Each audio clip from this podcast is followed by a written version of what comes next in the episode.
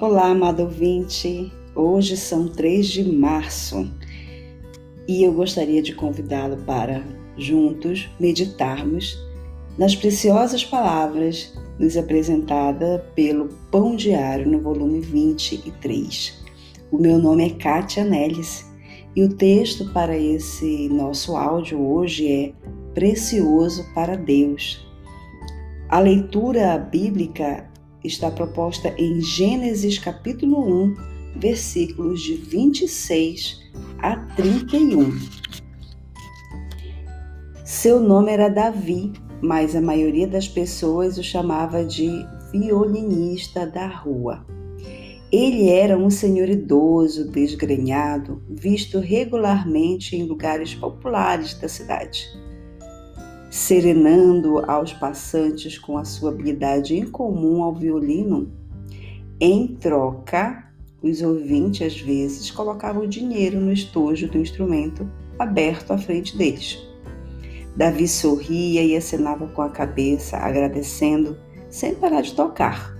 Recentemente, quando Davi morreu, o seu obituário foi publicado num jornal local soube-se que ele falava diversos idiomas, era formado por uma universidade de prestígio e já tinha concorrido ao Senado anos antes. Muitos se surpreenderam, pois o avaliavam apenas pela aparência. As Escrituras nos dizem que Deus criou os seres humanos à sua própria imagem. Isso revela um valor inerente dentro de cada um de nós independente da aparência, das conquistas ou do que os outros possam pensar de nós. Mesmo quando escolhemos nos afastar de Deus em nosso pecado, Ele nos valorizou tanto que enviou seu Filho, seu único Filho, para nos mostrar o caminho da salvação, a eternidade com Ele.